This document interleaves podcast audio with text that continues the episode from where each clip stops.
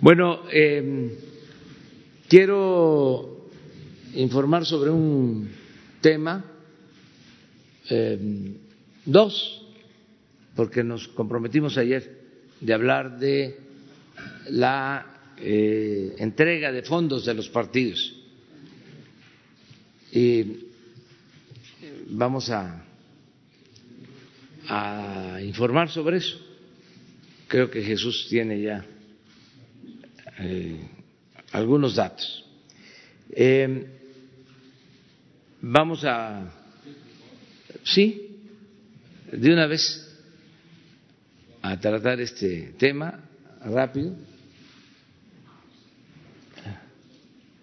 Ya eh, Morena reintegró la mitad de sus prerrogativas para eh, que nos entendamos mejor, que como siempre nada más se piensa en la llamada clase política eh, y no se piensa en el pueblo. Prerrogativas es presupuesto. Si no, ¿qué es eso de prerrogativas? Ya Morena eh, entregó la mitad de su presupuesto para que sea utilizado en la emergencia sanitaria. 785 millones. El PRI acepta entregar la mitad de su presupuesto si se forma un fideicomiso encabezado por la sociedad civil y el INE. Ojalá y lo formen rápido. Y aquí vamos a ver cómo avanzan en la formación de el fideicomiso con la sociedad civil y con el INE. Pero hasta ahora no ha caído nada. El PAN no acepta donar la mitad. Quiere cambiar la ley para comprar y entregar directamente equipo médico. Pues también que ya presenten la iniciativa. Y vamos a estar aquí dándole seguimiento para ver cuándo esto se cumple. PRD no acepta devolver la mitad de sus prerrogativas, preguntará al INE si puede entregar donaciones en especie a fundaciones. También vamos a esperar que el INE conteste esta solicitud del PRD. PES aceptó la propuesta y se prepara una propuesta a la vez para reducir su presupuesto y donar tres meses de salario de sus legisladores. Esperamos. Los demás partidos no se han pronunciado. ¿Cuáles son? El Verde, el PT,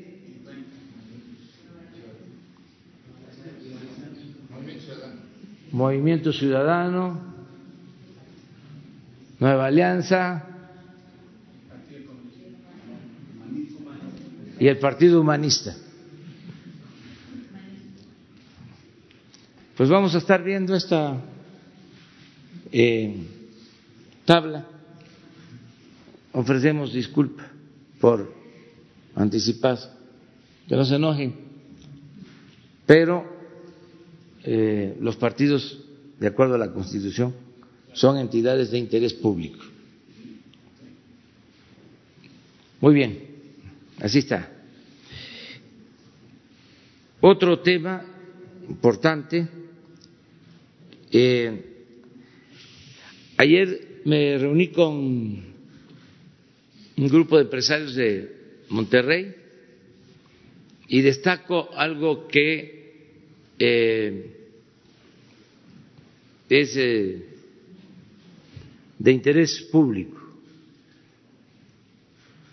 El dueño de Maseca, Juan González, hizo el ofrecimiento de que no va a aumentar el precio de la harina de maíz, que es la materia prima para las tortillas.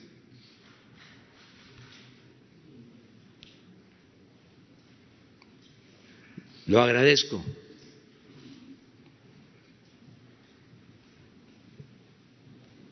Hoy sale, se da a conocer el dato de inflación. A ver si lo tiene. Bajó la inflación. Se debe a que no está aumentando la gasolina, al contrario, está bajando. Esto nos ayuda porque eh, una situación de crisis, de disminución o caída del crecimiento económico, de despido de trabajadores, de depreciación del peso, si se agrega la inflación, pues se complican más las cosas. Entonces es una buena noticia el que no hay carestía,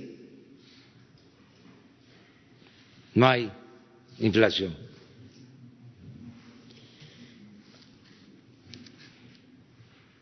A ver si eh, ya.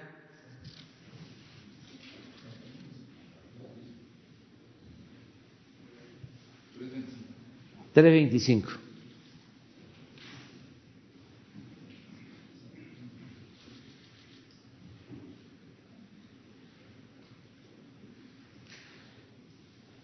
Muy bien. El otro tema que les queremos plantear es que eh, las empresas pequeñas, las eh, microempresas, las pymes, están resistiendo la crisis y estos pequeños empresarios, mujeres y hombres, están actuando de manera muy responsable, heroica, porque son los que están cuidando más el empleo de sus trabajadores. es donde ha habido menos despido.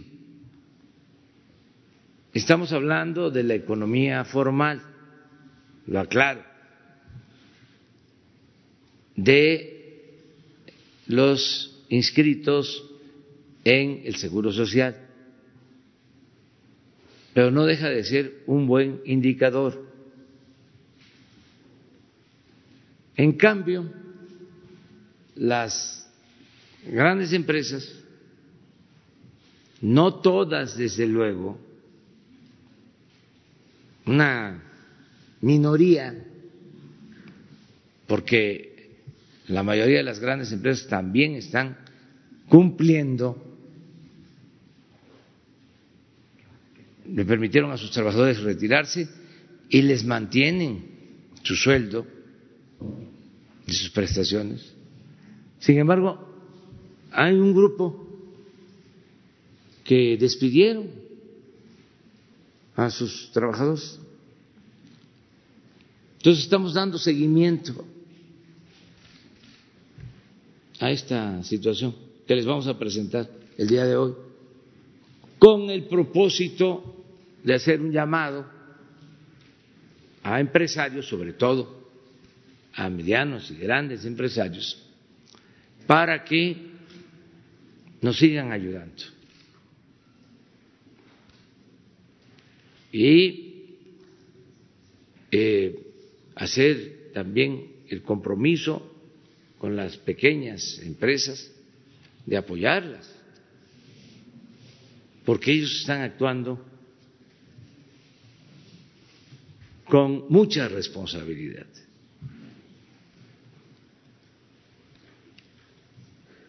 Vamos a que eh, la secretaria del Trabajo nos explique qué está pasando eh, en lo que tiene que ver con el empleo y lo mismo el director del Seguro Social,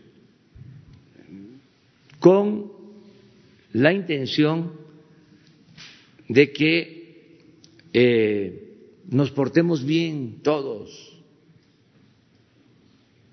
Todos aportarnos bien.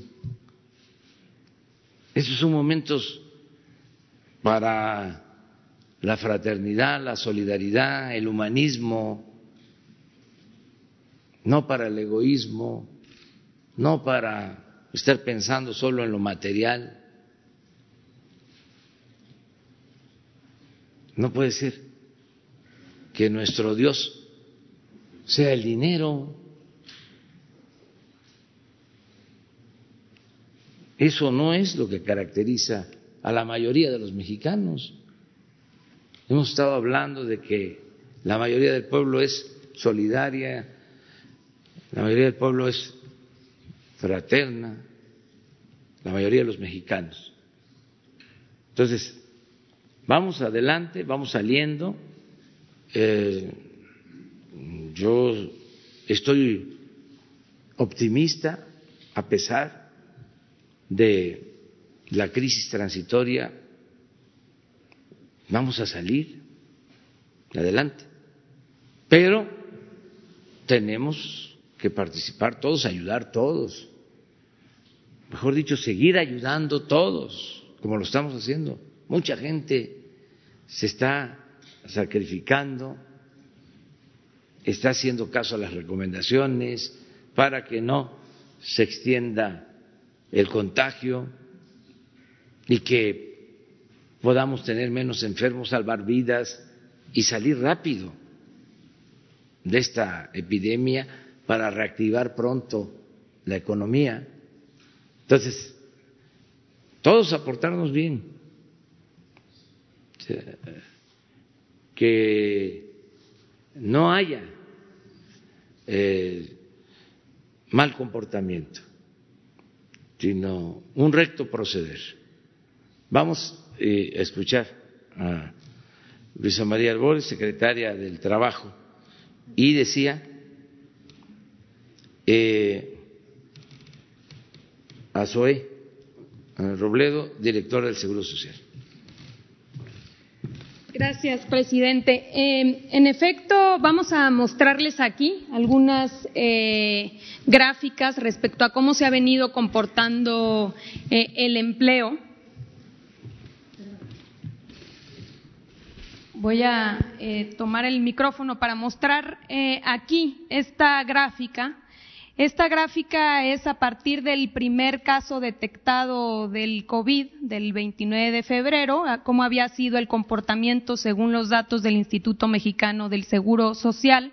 Es a partir del 13 de marzo que empezamos a ubicar una eh, caída en eh, el empleo formal eh, identificando que del 13 de marzo al 31 de marzo se perdieron 198 mil empleos y 148 mil 845 en lo que va de el primero de abril a el día 6, que es eh, lo que hasta el corte que tenemos al día de hoy. Es decir, entre el 13 de marzo y el 6 de abril se han perdido 346.878 puestos eh, de trabajo.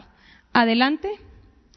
Esto eh, puede mostrar cuáles son las entidades federativas donde se registra mayor baja por parte de los empleadores a sus trabajadores. Las seis entidades con la mayor pérdida de empleo se ubican en la parte de Quintana Roo, en la Ciudad de México, en Nuevo León, Jalisco, Estado de México y Tamaulipas. Estas entidades registran eh, el 56% del total de las separaciones de los trabajadores al Instituto Mexicano del Seguro Social. Adelante. Esta gráfica es muy relevante y queremos hacerla notar ya decía el presidente, eh, cómo se ha venido mostrando respecto al tamaño de empresa la separación de los trabajadores. Esta, esta gráfica muestra cómo las microempresas de uno a cinco trabajadores son las que más han resistido y más han mostrado eh, solidaridad frente a sus trabajadores, dando de baja menos o una, una parte muy mínima si uno lo compara con eh, las empresas de eh, 6 a 50 trabajadores y esta que representa la enorme mayoría que es de más de 50 trabajadores, de 50 a más de mil trabajadores. Entonces podemos ver aquí cómo son las grandes empresas, no todas, son algunas, pero se registra en este tamaño de empresas donde mayor separación ha habido eh, de los trabajadores. Y luego esta, esta barra la podemos ver también aquí en proporciones. Podemos ver eh, que las empresas con más de mil trabajadores representan el 25 por ciento.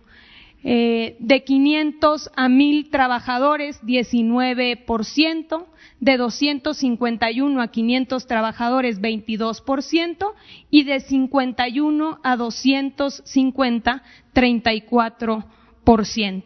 Esto muestra así que ubicamos, insisto, en aquellas empresas que tienen mayor capacidad de resistencia, que son las primeras que ante esta emergencia han eh, separado a los trabajadores. Adelante. Esta rápidamente es una muestra ya por empresa y también detectamos esta, eh, este comportamiento a través del cual de un día a otro dan a su plantilla entera de baja y quedándose con cero trabajadores. Aquí se puede mostrar cómo de un momento a otro una empresa da de baja a 669 trabajadores y se queda con cero, o a 597 trabajadores y se queda con cero. Y así podemos identificar y hemos venido dando seguimiento puntual a todas estas empresas que tienen este comportamiento obviamente atípico de eh, dar de baja a sus trabajadores eh, la plantilla completa. En este sentido hemos venido eh, insistiendo una cosa muy importante y es que no existe fundamento legal frente a esta emergencia para separar a los trabajadores o para despedirlos. Y eh, lo, el llamado que hacemos sobre todo a estas empresas es a reconsiderar.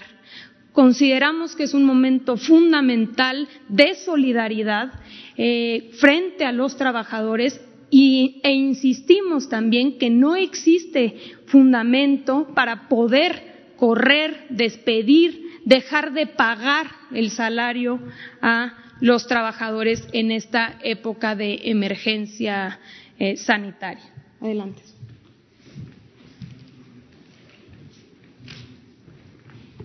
Sí, muchas gracias. Con su permiso, señor presidente, muy buenos días a todas eh, y a todos. Si pueden pasar la siguiente. Eh, bueno, estas también son otras empresas grandes que dieron de baja a un número importante de trabajadores. La siguiente. Ahí está. Sí, uno de los temas que hoy quisiéramos llamar a su, a su atención es que el Seguro Social, los datos que damos eh, todos los eh, 12 de, mes, el famoso dato del, del empleo, lo que nos indica es del total de los empleos que se crearon y de los, del total de las separaciones laborales, ¿cuál es el diferencial? como se los decía este, este dato, que damos los 12 de cada mes a las 12 del día, hoy lo estamos adelantando para conocimiento de todos, de los 130 mil eh, empleos que se, eh, que se perdieron en el mes de marzo. Ahora, a partir de lo que comentaba la, secretaria Luisa María, eh, hoy es mucho más relevante en términos de lo que esto significa respecto a los derechos de la seguridad social. ¿Por qué razón? Porque al ver ese número más grande eh, con el que sacamos la diferencia, la resta, eh, es como podemos saber que el no pago de cuotas, cómo impacta a la atención médica. Ustedes saben que la seguridad social es un concepto amplio que incluye varios seguros. El seguro de las guarderías, por ejemplo, eh, o la pensión. Pero el más importante eh, es el seguro de enfermedades y maternidad. Es el seguro que le permite a la gente ir a un hospital, a una unidad médica del seguro social. En ese sentido, si lo vemos en los números ya eh, nominalmente, de estos trabajadores, que son la suma de los 130 mil de, marzo, más los que se han eh, ido perdiendo en lo que va de abril, hasta el 6 de abril, que es un número eh, muy importante, el 38%, es decir, 130 mil trabajadores, en un lapso de ocho semanas, o sea que ya está contando, lo, lo ponemos como siete semanas porque estamos contando la primera de abril, en un lapso de ocho semanas pierden su seguridad social. Es decir, un trabajador, a la hora que es separado, empiezan a contar ocho semanas y al cumplimiento de esas ocho semanas ya no tiene acceso a los servicios médicos del Seguro Social. Pero un dato todavía más preocupante es que el 62%, es decir, 216 mil trabajadores que fueron ya separados, como no tenían ocho semanas previas eh, en su trabajo, la famosa cotización, como no tenían esas ocho semanas, la ley establece que ellos ya no tienen acceso a servicios de salud por parte del Seguro Social. Desde luego que los tienen en, otros, eh, en otras instituciones públicas, pero no en el seguro. ¿Por qué lo queremos hacer notar? Porque si bien nosotros en una situación regular, ordinaria, eh, eh, como la que tendremos de vuelta en la normalidad muy pronto, eh, el dato que nos estamos observando todo el tiempo tiene que ver con el pago de las cuotas. Hoy queremos hacer notar a los patrones que el pago de las cuotas significa la posibilidad que sus trabajadores tengan seguridad social y en ese sentido tengan acceso a servicios médicos. En el contexto de una epidemia y de una pandemia eh, es muy relevante, porque entonces ya no es nada más el cálculo eh, contable que desafortunadamente muchos hacen con las cuotas del Seguro Social. Y lo digo por una razón. Es probable que un trabajador piense hoy que sigue estando contratado porque sigue estando su patrón pagándole la nómina. Y él puede estar muy tranquilo con eso y dice, que bueno, mi patrón no me ha despedido. Pero en el momento en que nosotros observamos que dejó de pagar las cuotas, sí le decimos a ese patrón y sobre todo a ese trabajador que tiene que verificar la vigencia de sus derechos. Porque en ese momento, esa actitud de querer, entre comillas, ahorrarse las cuotas del IMSS significa dejarlos sin atención médica en un contexto de una epidemia. Y eso es muy grave no, hoy más que nunca, eh, no se pueden ver las cuotas del Seguro Social en una contabilidad. Son cuotas que implican derechos y son cuotas que implican derechos a la salud y son derechos a la salud que pueden significar la vida o la muerte. Entonces, queremos hacer ese llamado, sobre todo a las empresas más grandes, porque lo observado y mencionado aquí por la secretaria es muy claro las empresas eh, pequeñas, las microempresas han aguantado, tienen un comportamiento frente a sus trabajadores de mayor resistencia, de mayor solidaridad. Pero las empresas grandes, que están con todo el tiempo haciendo sus cuentas y sus cálculos a partir de las cuotas, hoy pueden poner en riesgo la vida de sus trabajadores. Nosotros estamos haciendo un esfuerzo, es lo que nos corresponde, para que esa atención sea eh, oportuna, para que nuestros trabajadores tengan todo lo necesario. Pero sí necesitamos que ese sentido de solidaridad entre eh, a la conciencia de los trabajadores que están haciendo estas prácticas. Por último, me parece que hay una lámina más. Bueno, es lo que, lo que mencionábamos ya, solo lo ponemos en un breve eh, resumen. Cómo las empresas pequeñas eh, están siendo solidarias con sus trabajadores porque saben que si los, eh, los, despiden o si dejan de pagar las cuotas del IMSS, eso significa que no puedan tener servicios de salud. Y el llamado a que el resto aprenda un poco de esa actitud y haga lo mismo. Muchas gracias, presidente. Bueno, este, es importante eh, aclarar de que estamos hablando de un universo de eh, cerca de 22 millones de trabajadores inscritos en el Seguro Social, 22 millones. De esos, en este tiempo, por el coronavirus, vamos a eso, han sido dados de baja 300 46 346 mil de de 22 millones, o sea, para ubicarnos. Eh, y tenemos que tomar en cuenta que esto eh, es por el coronavirus, eh, 346. Pero esta actitud de eh, sacar raja de una circunstancia, por ejemplo, de afectar a los trabajadores, es eh, recurrente antes del coronavirus y tiene que ver mucho con el famoso outsourcing.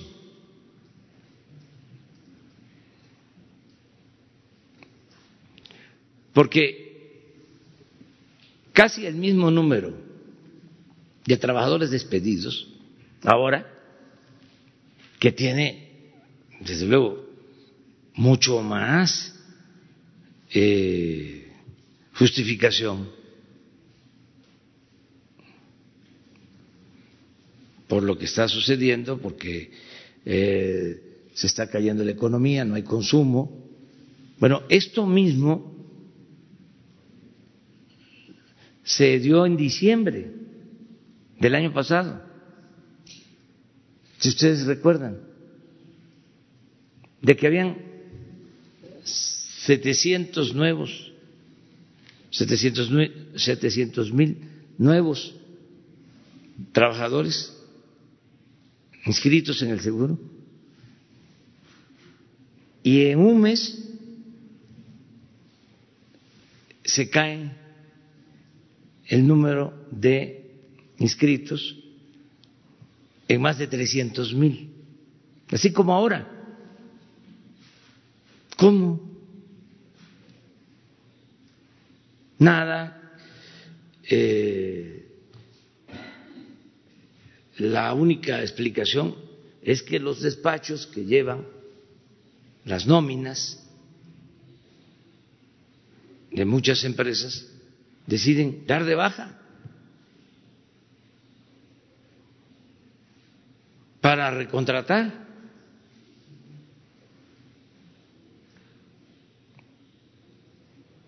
Bueno, si eso está mal,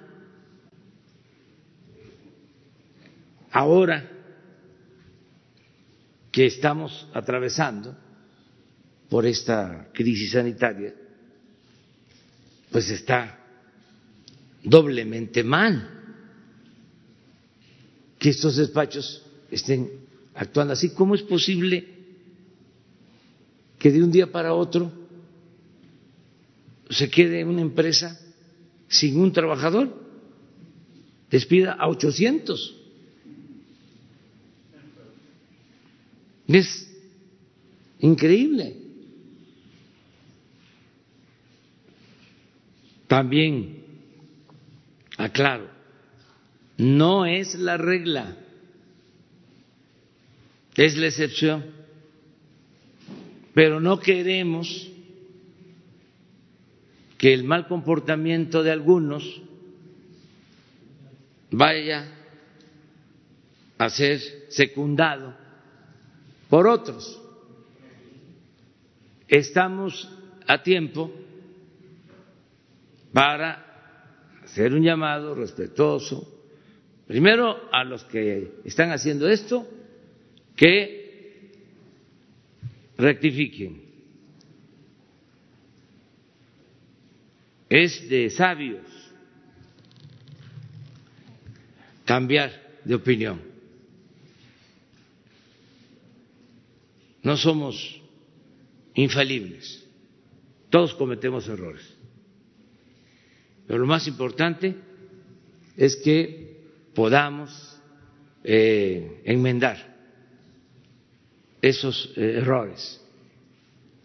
A lo mejor algunas de estas empresas ni siquiera lo saben porque fue un manejo de sus despachos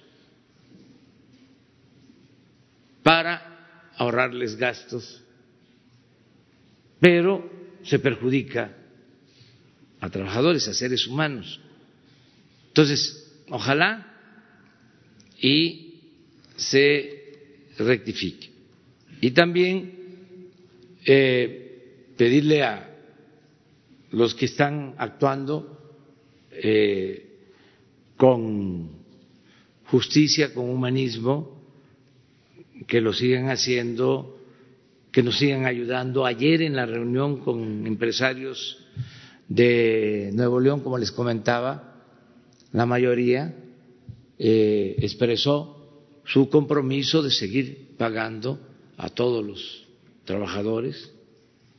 Eh, cuando tuve antier la comida y también una teleconferencia con empresarios del grupo de la Ciudad de México, lo mismo, todos manifestando que van a mantener eh, a sus trabajadores, que no los van a despedir. Entonces, eh, que se continúe de esa manera y exaltar, subrayar, eh, reconocer lo que están haciendo las pequeñas empresas. Eh, es heroico.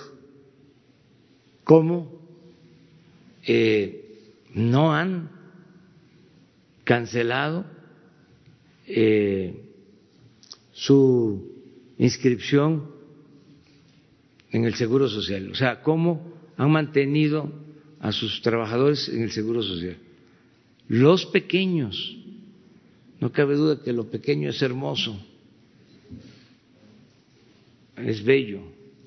Bueno, vuelve a poner la de los pequeños, porque les voy a dar una buena noticia a los pequeños.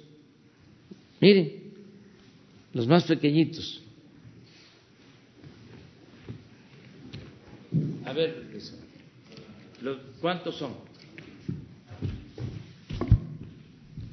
Aquí está, presidente, las empresas de, de uno a cinco trabajadores no representan del total ni el 1%.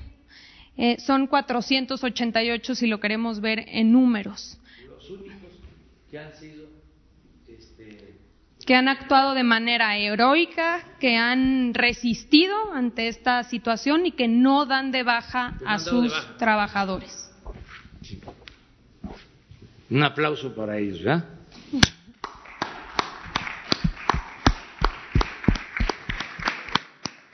¿Saben lo que suele pasar? Que a ellos son los que ponen de escudo los grandes. Siempre hablan de las pymes, ¿no? Sí, para beneficiarse de más, ni siquiera los empresarios, sino los traficantes de influencia. Pero bueno, ¿cuál es la buena noticia para los pequeños eh, empresarios? Que ya tenemos eh, definido eh, el cómo vamos a entregar un millón de créditos a pequeños empresarios, eh, pequeños negocios familiares, tanto del sector formal como del sector informal. Vamos a empezar con un millón de eh, créditos. Ya se está haciendo la selección de quienes van a ser los primeros mm, en recibir estos créditos.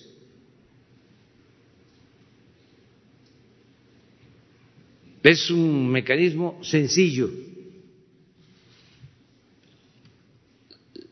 Se selecciona de un padrón que se tiene de cinco millones de solicitantes de créditos. Este padrón se levantó cuando se fue casa por casa a eh, hablar con la gente para eh, recoger sus demandas de apoyos para el bienestar.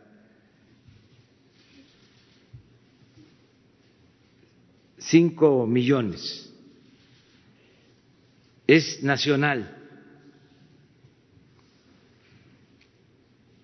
De esos cinco millones vamos a sacar un millón.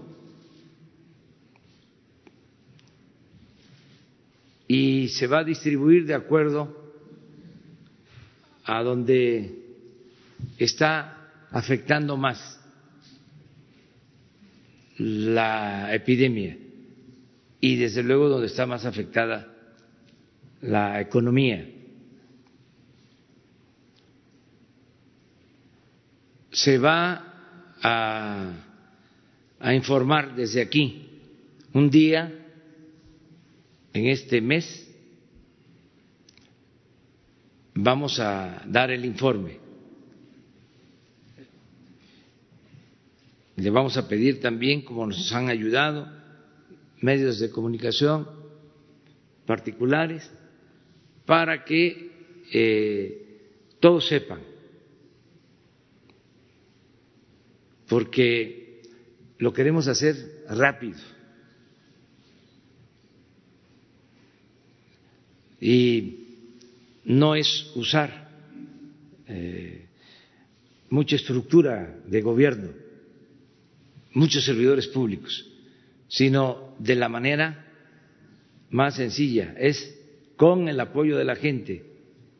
Y para eso se requiere que la gente esté informada, que sepa cómo es que se va a aplicar el programa. Se tiene el millón de beneficiarios, eh, son 25 mil pesos, van a recibir esos 25 mil pesos, solo van a firmar un documento muy sencillo, porque va a ser un crédito a la palabra. No hay garantía. La garantía es la palabra, porque la mayor riqueza de nuestro pueblo, la mayor riqueza de México es la honestidad de nuestro pueblo. Entonces, es, yo eh, fulano de tal, que me dedico a esta actividad, recibo este crédito y bajo palabra de honor voy a cumplir este y lo voy a pagar. Se entrega se entregan los 25 mil, o sea, ahí mismo en el banco, firma y se le entregan los 25, 25 mil pesos. Pasan tres meses de gracia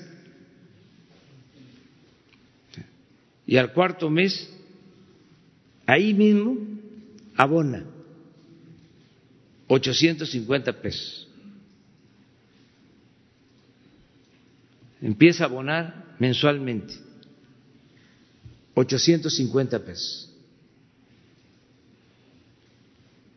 36 meses.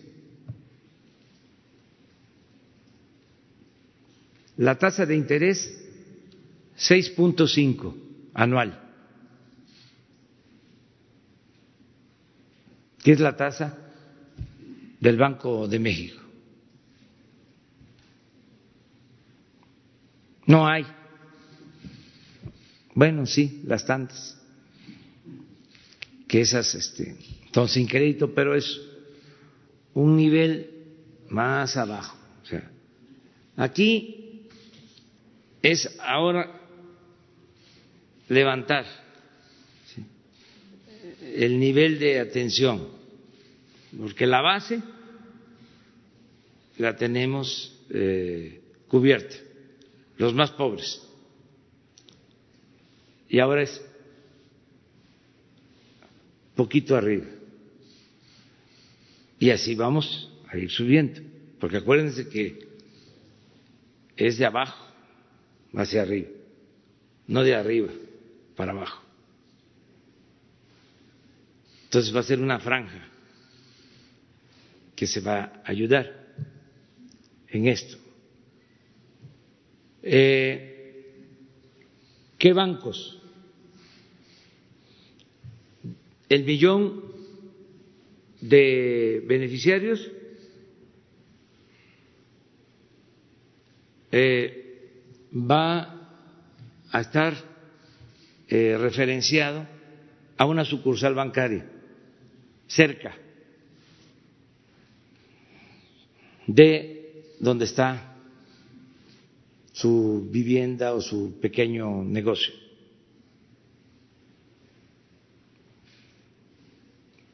Es fundamentalmente urbano, porque el medio rural va a tener otros apoyos adicionales. Entre esos apoyos adicionales les comento que solo el programa Sembrando Vida va a aumentar para darle trabajo a doscientos mil eh, sembradores. Entonces, esto es más urbano. Hablé ayer con los dueños de tres bancos que son los que van a participar. Banorte, Azteca y Santander, que tienen sucursales en todas las ciudades. Es decir, con Banorte por poner un ejemplo, 330 mil créditos. El jueves 30 de abril van a tener los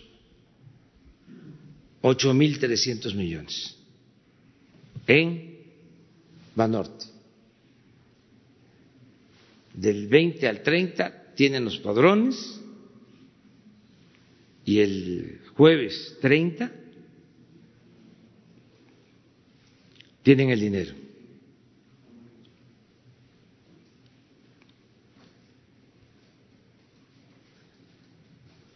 El lunes 4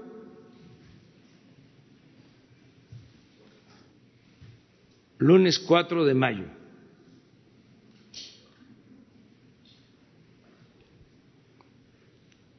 Sí es lunes, ¿verdad?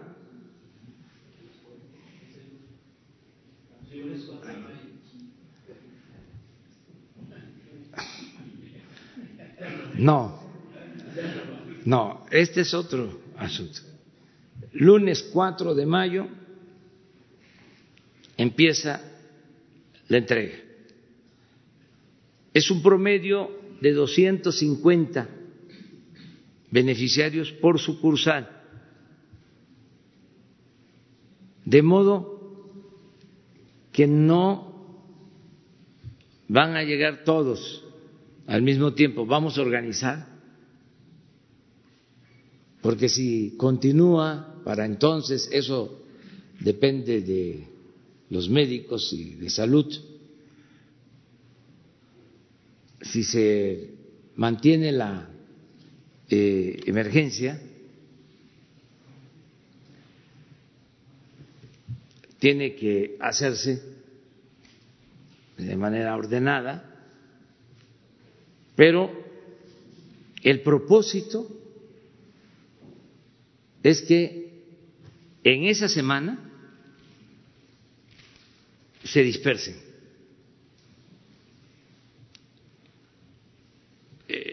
el millón de, de créditos. Les comento que los tres bancos, porque hablé con los dueños o los presidentes de los consejos de administración de los bancos, hablé personalmente, hablé por teléfono con Carlos Han, con Ricardo Salinas y con Ana Botín. No van a cobrar comisiones. Van a ayudarnos con este servicio sin cobrar comisiones. Vamos a cuidar mucho de que sean los pequeños. Por eso eh, vamos a administrar. A quién se le va a dar el beneficio. Porque nosotros sabemos quiénes lo necesitan más. Si es un crédito, bueno, de estos créditos no dan los bancos, pero de los créditos que dan con el apoyo de eh, la banca de desarrollo,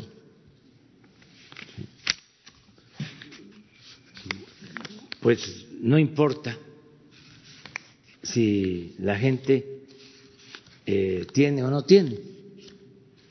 Ahí son clientes. Acá es otra cosa. Antes los créditos de banca de desarrollo se daban a los, bueno, hasta Odebrecht se les daba crédito a los que no lo necesitaban o mediante el influyentismo obtenían estos apoyos. Ahora es distinto. Entonces quería comentarles, no eh, voy a dejar de hablar de este asunto, porque lo que quiero es que todos sepan que si les llega una llamada, porque vamos a estarle llamando,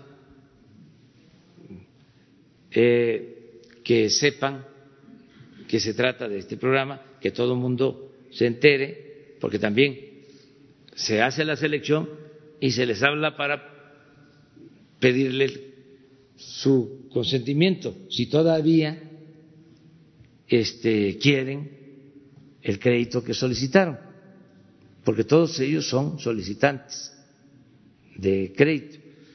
Y también para que los eh, falsarios eh, traviesos no quieran hacer trampa. Ya ven cuántas noticias falsas hay. Entonces, aquí vamos a estar informando, informando, informando, porque necesitamos rápido echar a andar la economía, que haya una inyección de recursos suficientes saliendo de la contingencia para emprender el vuelo. Por eso voy adelantando, porque les estoy eh, comentando que eh, estamos a ocho. Y el 20 ya debemos de tener eh, definido el padrón. Y, de 20 al 30 entregado a los bancos. Y también ya hecha la consulta a la gente, porque puede ser que diga no, ahora no, este, eh, lo necesito, este, o ya cambiaron las circunstancias. Entonces, todo esto lo tenemos que ir haciendo eh, poco a poco, pero con prontitud al mismo tiempo, y estar informando. Lo mismo eh, informar sobre el recurso que va a llegar a las sociedades de padres de familia, porque ese es otro apoyo que queremos también entregar lo más pronto posible. Vamos a entregar eh, apoyos a más de veinte mil escuelas. Ya llevamos más de 20, 22, 24 mil escuelas que han recibido apoyos, su presupuesto. Pero vamos a aumentar ahora a más de 20 mil y lo queremos hacer también pronto. ¿Por qué? Eso lo vamos a tratar otro día, porque queremos que al recibir ese dinero, aunque no haya clases, se reúnan con sana distancia los padres de familia y decidan qué hacer con ese dinero. Y les queremos hacer una recomendación muy respetuosa, que ese dinero lo utilicen para la construcción, ya sea para construir un aula, eh, para un techo en el patio, para mejorar los baños, para hacer una barda, todo lo que sea construcción para darle trabajo a los maestros albañiles y a los obreros de la construcción.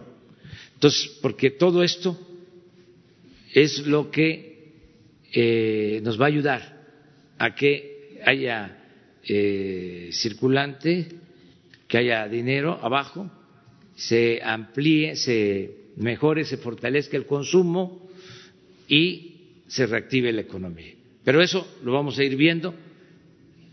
Como se comprenderá, eh, ahora casi el 70% de los trabajadores al servicio del Estado están en sus casas Entonces, ¿con quién nos apoyamos? ¿Con quién?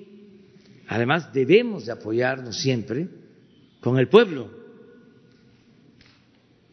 Esto es gobernar con el pueblo. Eh, y nada más es cosa de informar y yo estoy seguro que la gente, eh, como lo ha venido haciendo, nos va a ayudar mucho, pero que tengan la orientación eh, básica. Ahora sí.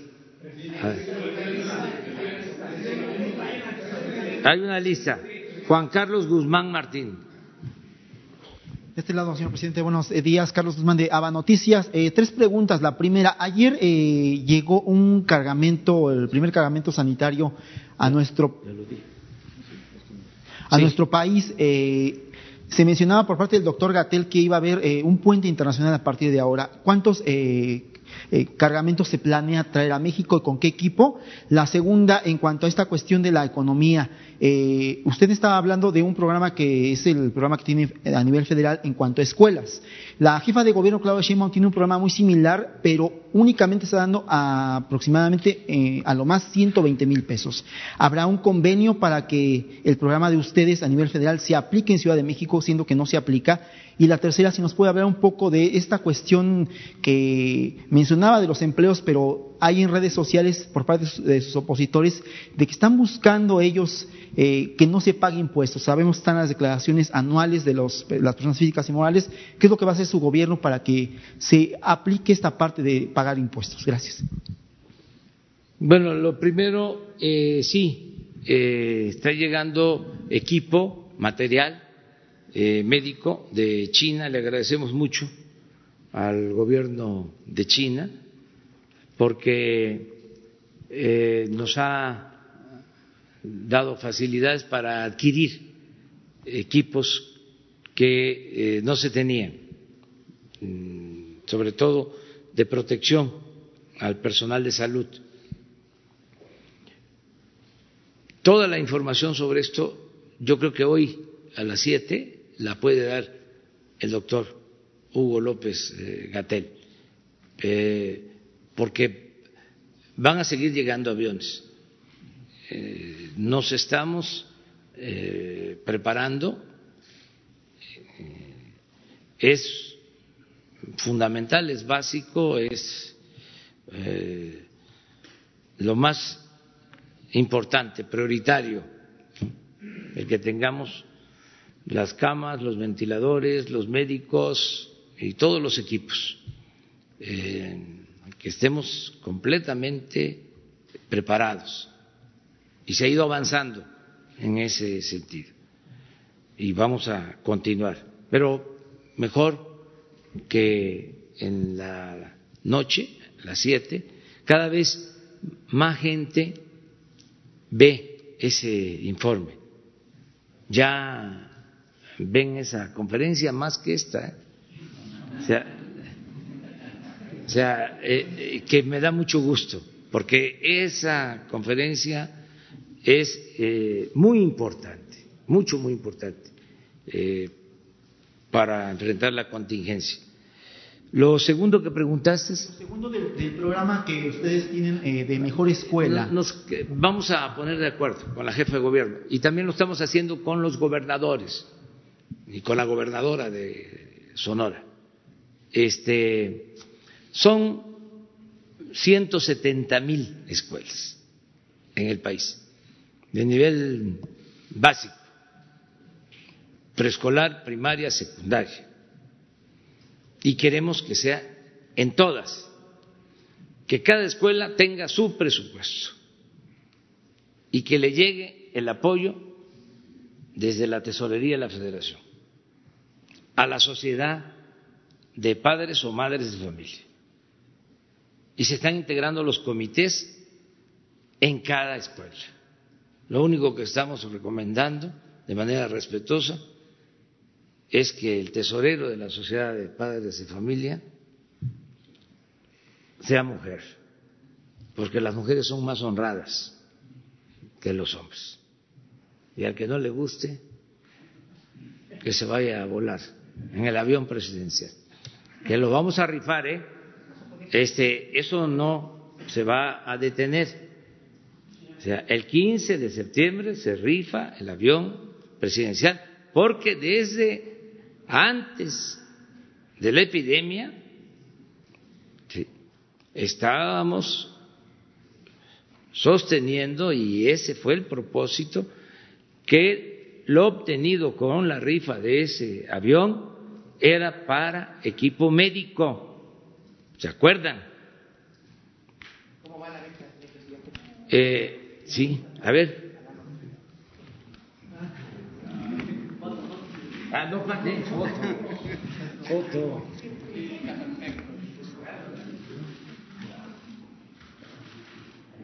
Este apoyo sí se ve. Este, esta eh, pregunta nos estamos poniendo de acuerdo con todos y les decía que son 170 mil. Ya son como 22, 23 mil las que han recibido su apoyo. Vamos a agregar pronto, de mayo a julio, 20 mil que les va a llegar su apoyo. Por eso que hablaba. Y seguimos adelante, este, entregando los apoyos para el mantenimiento de las escuelas. Es un plan. Lo tercero, eh, acerca de los que están llamando a que no se pague impuesto, pues no ayuda eso, ¿no? Mejor les voy a dar una tarea respetuosa. Un día vamos a dar a conocer aquí los eh, muy grandes que le deben a la hacienda pública. Y a lo mejor eh, nos ayudan a eso, a convencerlos de que nos paguen. Porque el que tiene y no paga, pues no es buen ciudadano. ¿No les parece mejor esa campaña? ¿Mande? Sí, pero es que hay grandes empresas nacionales y extranjeras que deben, porque están pensando que es como antes, que les condonaban. Entonces ya no. Un día de esto, porque ¿cómo le pedimos a quien vende en la calle que se vaya a su casa? Y mucha gente humilde te está sacrificando. Bueno, los que están perdiendo su trabajo y los que tienen no cumplen con su deber, no es que aporten nada adicional, no es filantropía, es que paguen sus impuestos.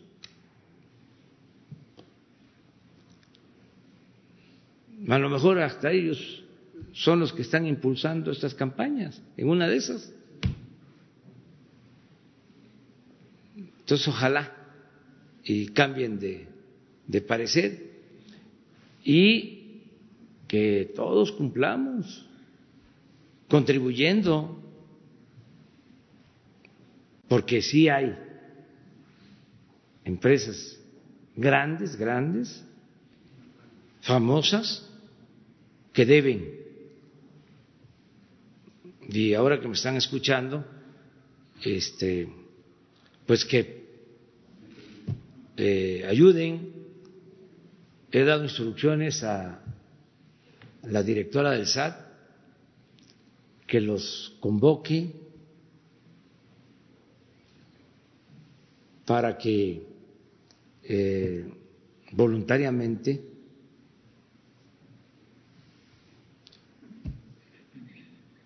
abonen o paguen sus deudas. De lo contrario, se va a proceder judicialmente, porque lo he dicho desde el principio, no somos nosotros tapadera de nadie. Si sabemos de un presunto delito, ni modo que actuemos como alcahuetes o con eh, complicidad, con encubrimiento. Entonces, que nos ayuden todos. Eh, ¿Saben cuál es la apuesta de los que quieren que fracasemos y es el fracaso pues de, de, nuestro país, aunque digan de que queremos, vienen algunos, ¿no? De manera hipócrita, que le vaya bien al presidente, porque si le va bien al presidente, le va bien a México y nos va bien a todos. A veces me volteo cuando me dicen eso, y, empiezo a moverme así. Y me preguntan que sí, ¿qué estoy haciendo? Les contesto, ando buscando al tonto que te lo crea. Este eh, es el momento de ayudar, de verdad, que todos este, eh, ayudemos. Y eh, no vamos a regresar al pasado, no vamos a, a seguir con la política neoliberal, porque eso es corrupción. Y la corrupción, repito, es la peste más funesta y trágica que ha dañado a México, más que ninguna otra plaga, ninguna otra calamidad, es la corrupción. Entonces, toda esta campaña en contra es porque no quieren que eh, se vaya el régimen corrupto de injusticias, de privilegios. Pero yo estoy acostumbrado, luché por años, resistí. Imagínense si voy a flaquear. No, la transformación va. Nunca más. El oprobio de la corrupción en México, de las injusticias, de cómo en estos tiempos de crisis unos cuantos se aprovechaban y se hacían más grandes a costa del sufrimiento de la mayoría del pueblo. Se dejaba en el desamparo a la gente y nada más se pensaba en los de arriba. Y eso es lo que no acepta. Algunos también, hay que decirlo, porque no todos. Eh, con los que hablé ayer, eh, con los que hablé antier, con muchas eh, personas del sector privado, están en una actitud muy positiva. Bueno, les decía yo de los banqueros, no cobrarnos comisión para hacer todos estos movimientos. porque pues es utilizar sus instalaciones, infraestructura, su personal. Y es eh, agradecerles por lo que están haciendo. Entonces, y sí hay que eh, pensar en contribuir. Ah, les decía yo que la apuesta de los eh, que no nos quieren es a que se nos caiga la recaudación. Sea, que irremediablemente se va a caer la recaudación por la crisis económica y no nos va a quedar otra que endeudarnos. Esa es la apuesta. Pues vamos a ver, porque yo estoy seguro que la gente nos va a seguir ayudando y va a cumplir como está cumpliendo,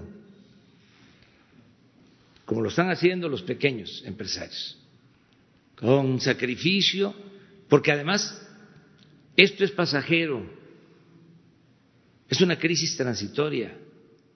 Vamos a salir de esta fortalecidos. Así se templó el acero. Vamos a ir hacia adelante, vamos a seguir transformando a México. La compañera. Ah, de una vez, ¿no? Le dejamos a ella. Sí. Gracias, presidente. Quisiera preguntar de estos empleos que se han perdido, ¿qué porcentaje es con respecto a periodos anteriores? Eh, no sé si aumentó un 80% la pérdida de empleos, o sea, ¿qué tan, ¿qué tan significativo es? Es igual que lo que pasó en diciembre, lo que les comentaba. Pero se cayó un 60, un 70%. No, porque si, si tomamos en cuenta el número de trabajadores inscritos en el Seguro Social, ¿cuánto es? A ver. Sí, muy rápido. Eh, sí, le, respecto al, al, año anterior, para el mismo periodo, la, la caída es este, significativa. Como ustedes, como lo hemos visto en los boletines de empleo, ¿cuáles son los periodos que nosotros estamos comprobando, comparando todo el tiempo? El año anterior y el mismo mes, digamos, de la administración anterior. En ambos casos hay caídas, pero algo que es bien interesante y quisiera señalar, la caída empieza el 13 de marzo, o sea, el empleo seguía, seguía creciendo a, un muy buen ritmo y, la caída esta del, del, 13 de marzo está completamente eh, vinculada a estos patrones que hemos explicado respecto a coronavirus. Y sí señalar que eh, gran parte de esa caída, si la vemos por sector, pues son sectores que, que incluso todavía no habían cerrado. Pero la preocupación que tenemos es que tomar las cuotas del Seguro Social, como parte de los gastos corrientes de una empresa y entonces decir qué cosas no pagamos ante, ante la epidemia eh, y decidir que sean las cuotas, tiene una amplia irresponsabilidad por lo que implica en términos del seguro de enfermedades y maternidad, por lo que implica eh, la posible atención de estas personas que ojalá no se contagien, pero si se llega, llega a ocurrir, pues tengan atención en el seguro social. Pero, este, vaya, es comparable con, con esos dos este, datos. En el boletín de empleo del 12 se detalla este, completamente cómo son las, las variaciones. Eh, y si me, permite, director, preguntarle sobre un brote que hay, al parecer, en un hospital de Tlalnepantla. ¿Cuántos médicos han sido aislados y cuántos médicos están infectados? Gracias. Sí. con, muchísimo gusto. Miren, este tema de, las, este, de los brotes en los hospitales Simplemente decirlo así es incorrecto, porque no son brotes que hayan ocurrido al interior de este hospital y no son cosas que un periodista descubra eh, de la nada, porque es trabajo que se está haciendo ya desde hace desde hace bastante tiempo. En este caso hay tres, eh, hubo tres casos este, desde marzo, desde el 10 de marzo, eh, un paciente que llegó de 60 años que tuvo todas las, este, todos los cuidados y luego hubo todos, dos caso cero, como le llaman los epidemiólogos que se han investigado. Pero esto no es nuevo, o sea, esto se viene haciendo desde hace tiempo. El doctor Juan Manuel Ira, que es el de atención médica, la doctora Conchita Grajales, que es la eh, jefa de la, la, COCTI, de la coordinación y una gran eh, de, insumos y una gran epidemióloga, hicieron el estudio. Se hace un estudio, se hicieron las pruebas de los doctores y luego se hace todo el estudio epidemiológico para saber de dónde vino.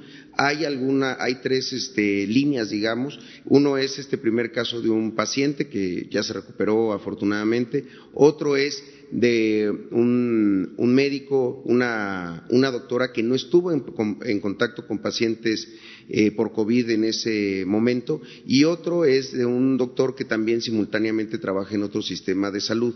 Lo digo porque eh, la parte de los brotes, como pasó en Monclova, en donde hay demostración epidemiológica que hubo un contagio al interior del hospital, no es el mismo caso en la 72, que seguramente es a la que se, a la que se refiere en, eh, eh. Entonces, no es el mismo caso. El estudio epidemiológico que lleva varias semanas, lo que está demostrando es que vino de fuera. Entonces, yo llamaría digo, no sé si sea ocioso para algunos, no ustedes, pero para algunos columnistas que saben bien quiénes son, que han distraído muchos recursos del Seguro Social ante estos falsos infundios.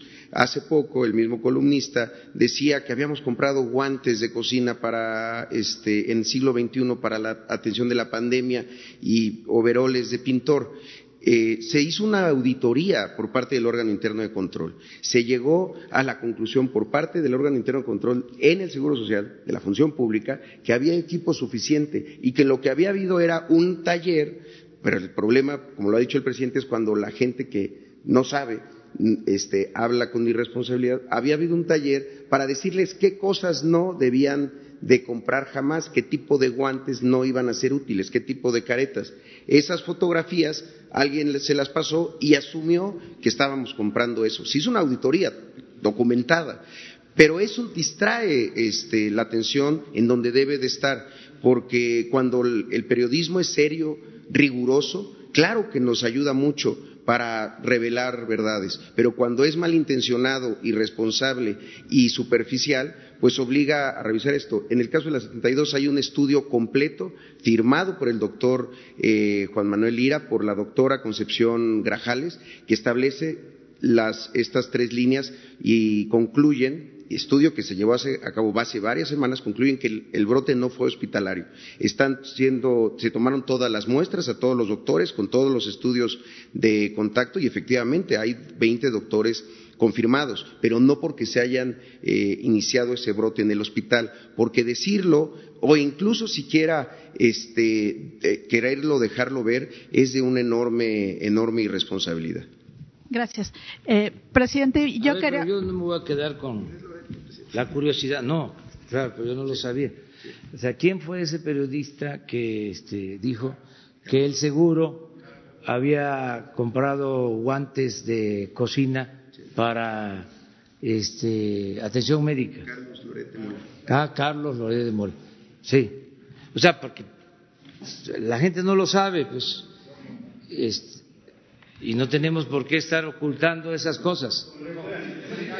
Este, miren, nada más para terminar bien con la pregunta.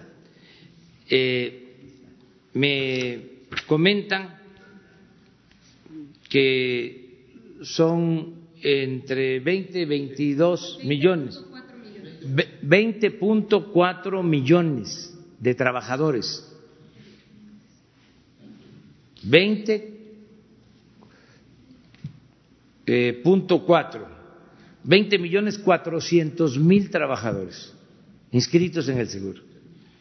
Y los que han eh, eh, padecido de estas bajas son 346 mil.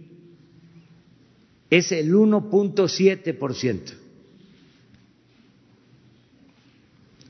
lo tengo que aclarar porque si no este, se interpreta de otra manera.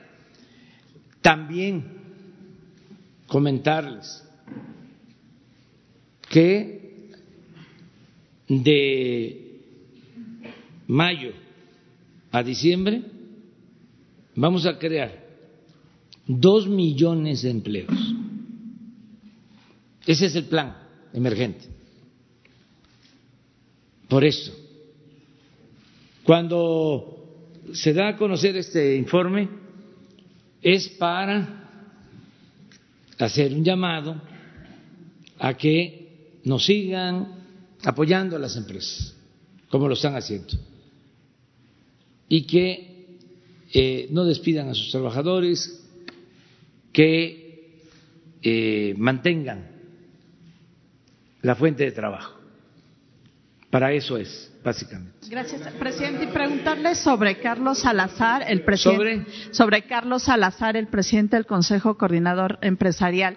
Él dice que le cerraron la puerta aquí en el gobierno, ha estado en reuniones con usted, pero que no aceptaron estas propuestas para la reactivación económica, que era diferir el pago de impuestos y, y diferir también el pago de las cuotas justamente de seguridad social. Eh, no podemos hacer eso. O sea, no podemos este, diferir el pago de impuestos. Al contrario, le vamos a pedir a Carlos Salazar que nos ayude hablando con los dueños de las grandes empresas que deben dinero a la hacienda pública. Ya le voy a mandar hoy la lista, porque si nos pagan, tendríamos muchos más recursos para apoyar a las pymes. ¿Él estaba pidiendo apoyo para las pymes o para las grandes empresas? Pues este, al momento que se solicita el que haya una tregua en el pago de impuestos, aunque se hable en nombre de las pymes, se eh, corre el riesgo, y así lo dice la historia, de que se vayan ahí eh, todos. Imagínense si se nos cae la recaudación y no tenemos para apoyar a los pobres. Pero es mejor lo que estoy planteando. Te voy a mandar la carta de los que adeudan para que nos ayuden a convencerlos hay 15 grandes contribuyentes que, incluyendo multas, recargos, deben, según las cuentas del SAT, 50 mil millones de pesos.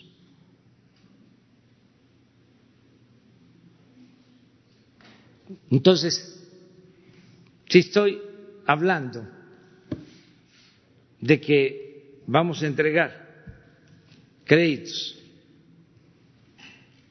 a un millón de pequeñas empresas familiares, si cobráramos los 50, podríamos entregar tres millones. Pero bueno, si se llega a acuerdos y abonan 25, pues ya son dos millones de créditos. Yo entiendo que él, eh, Carlos Salazar, está en su papel, lo dije, de defender a su gremio, pero ojalá y también él entienda que yo estoy aquí para representar los intereses del pueblo de México, de todos. Y lo digo porque no engañé a nadie. Eh, estoy aquí para atender a todos, escuchar a todos, respetar a todos, velar por el bien de todos, pero eh, procurar darle preferencia a la gente humilde, que no se supo que dije que por el bien de todos, primero los pobres, por el bien de todos, primero los pobres, por el bien de todos. Es decir, si eh, están bien los más necesitados, vamos a estar bien todos. No hay cosa más bella, más sublime que el amor al prójimo. Eso es lo que nos da felicidad. Entonces, así contesto, ¿no? Y sí le voy a mandar hoy la carta. ¿Eh, mande? Hoy. ¿Pero la va a hacer pública la carta? Eh, lo voy a analizar. Lo voy a analizar, voy a ver si este legalmente es eh, correcto. Es decir, si lo puedo hacer, porque debemos de hacer la vida pública cada vez más pública, pero eh, también tenemos que cuidar no solo el, el aspecto legal, sino la dignidad de las personas. Pero sí le voy a mandar la carta. Vamos con David. Es que, ah, aquí está, David. Presidente, buenos Vamos días. a la lista porque si no. David Pérez de Tejada de Informe 24 de Audiorama. Eh, dos preguntas nada más. Una, esta podríamos hablar de una ruptura con el sector empresarial. ¿Por qué están tan, inconformes de querer crear un bloque en contra de, de esta eh, propuesta que está haciendo usted de defender primero a los pobres? Y la otra pregunta, si los secretarios nos podrían eh, reiterar dónde puede acercarse la gente, el trabajador que le están quitando el seguro o que lo están despidiendo, dónde pueden acercarse para, para buscar la defensa y sobre el comercio informal, los, el tianguis, eh, la gente que vende ropa, esos también pueden ser eh, personas que puedan acceder a estos créditos que, que nos platica. Sí, mire, no hay ninguna ruptura. Tengo una comunicación este, permanente con los empresarios. Esto es notorio. En los últimos días me he reunido con muchos empresarios. Eh, estos empresarios, la mayoría, está eh, cumpliendo la recomendación de que no se despida a sus trabajadores y se les mantenga eh, el salario, la mayoría. Dos, eh, como ayer, el señor Juan González de Maseca ofreciendo que no va a aumentar el precio de la harina de maíz para que no aumente el precio de las tortillas. Eh, el primero que me mandó a decir de que no iba eh, a despedir a sus trabajadores eh, fue Carlos Slim. Pero eh, me lo ha dicho Alberto Valleres, Germán Larrea, ayer los empresarios de Monterrey.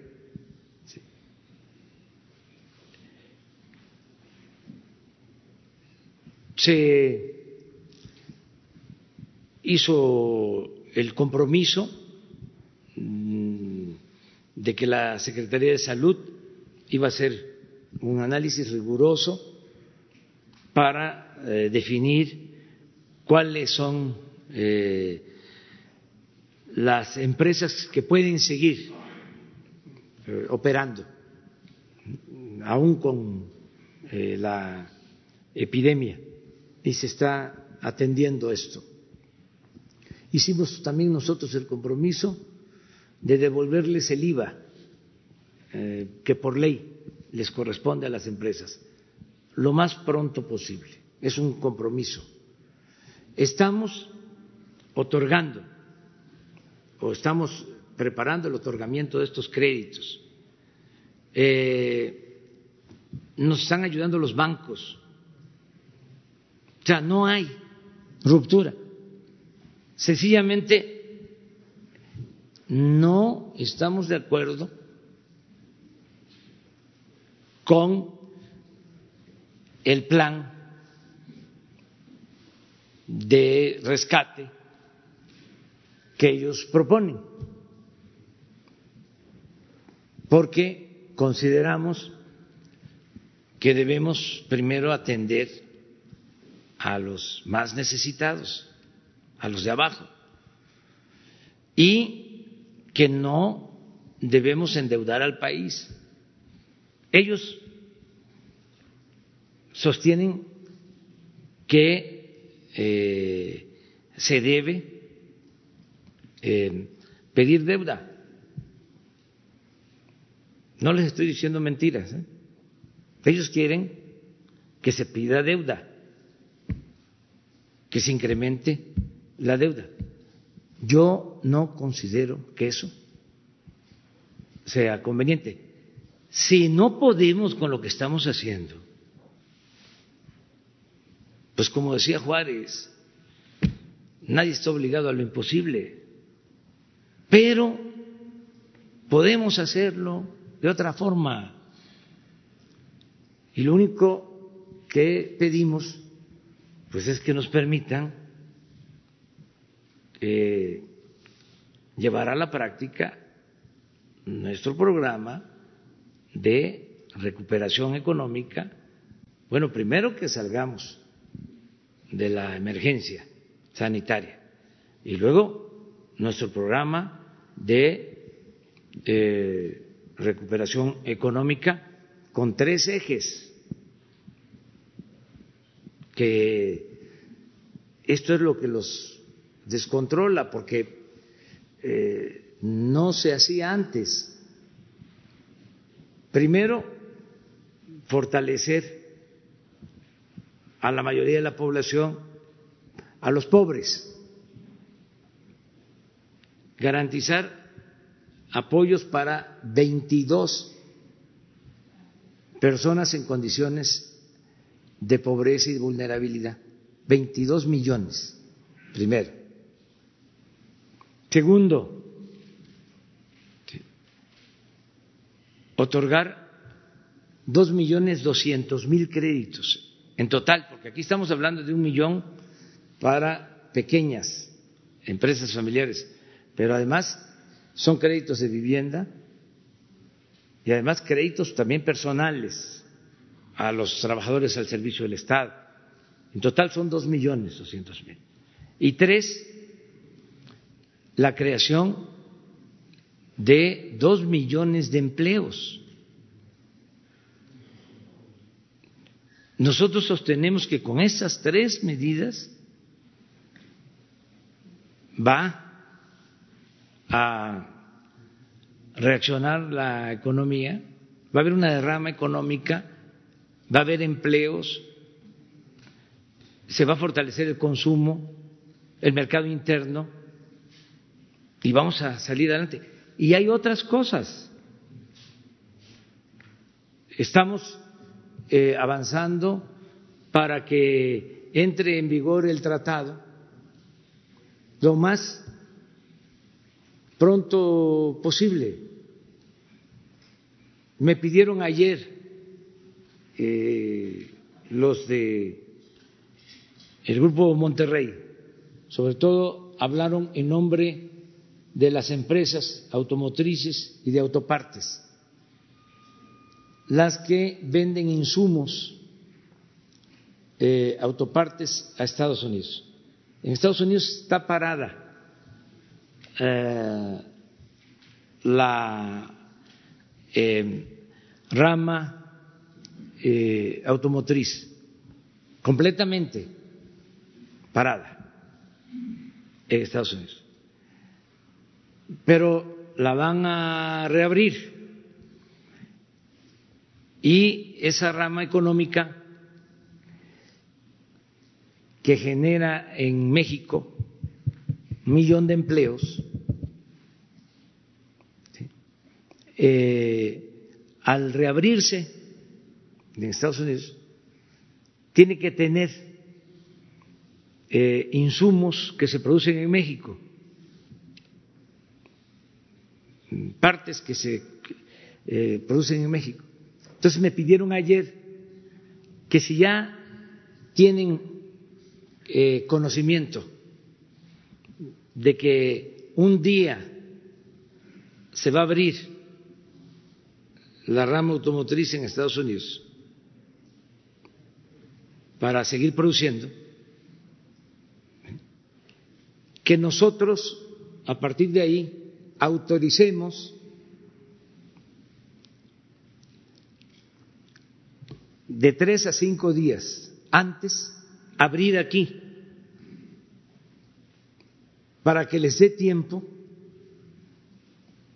de echar a andar sus plantas y embonar, establecer eh, la cadena de producción con Estados Unidos.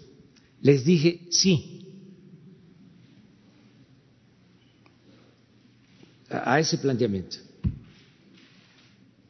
Entonces, no hay eh, diferencias de fondo. Hay, eh, puede haber politiquería, porque acuérdense ustedes cuando el movimiento feminista, ¿no? De cómo se volvieron de la noche a la mañana feministas, los conservadores. Y luego con esta epidemia también se volvieron especialistas. Y ahí están, siguen todavía. Imagínense que nos vaya mal, eh, toco madera y me hinco. Pero una situación como la de Guayaquil, ya me los imagino a todos estos con este, equipos especiales, gorras y con el micrófono ahí, haciendo entrevista a los enfermos. O sea, porque es otra cosa, pues. Ven los periódicos, nunca habían estado los periódicos. El Universal se volvió opositor, ni en los tiempos del maestro Palavicini, cuando se fundó, este, estaba tan opositor y así todo para que les eh, cuento de reforma. Y están de veras eh, muy enojados, contrariados. Y ojalá y se vayan serenando. Mm, el pasiflorín es bueno, el té de flor de tila.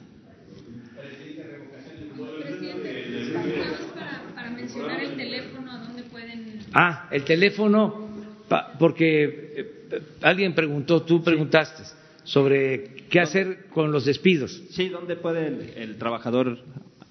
No sé, Jesús, si podemos eh, aquí mostrar eh, rápidamente, decir, eh, hemos venido coordinando esfuerzos con la Procuraduría de Defensa del Trabajo, mujeres y hombres procuradores alrededor del país que están dando seguimiento a todos estos casos. Aquí vamos a poner eh, los números telefónicos. Ya llevamos en estos días más de diez mil eh, orientaciones, consultas y sobre todo eh, abriendo esta posibilidad del diálogo, dejando claro que es a través de la concertación, dependiendo de las circunstancias de cada una de las unidades económicas de las empresas, que se pueden llegar a estos consensos. Estamos también ya por eh, habilitar un mecanismo mucho más ágil para poder hacer los reportes cuando se trate de despidos o se trate de eh, descansos sin goce de sueldo, de manera tal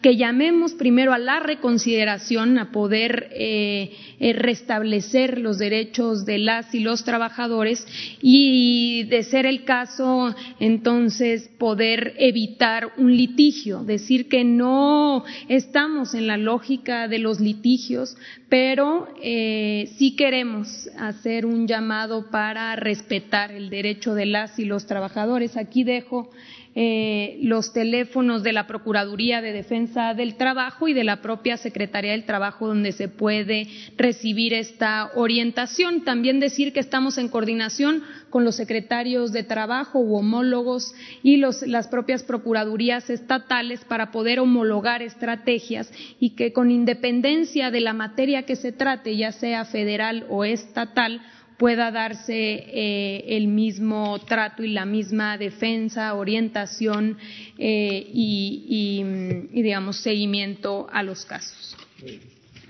Eh, ya, vamos, ya vamos terminando. Raúl Ernest. perdón, no veo. Presidente, ¿sí se oye? ¿Sí? No oigo. Presidente, buenos días. Soy Paul Velázquez desde Los Mochis, ni uno más, ni un corrupto más en gobierno.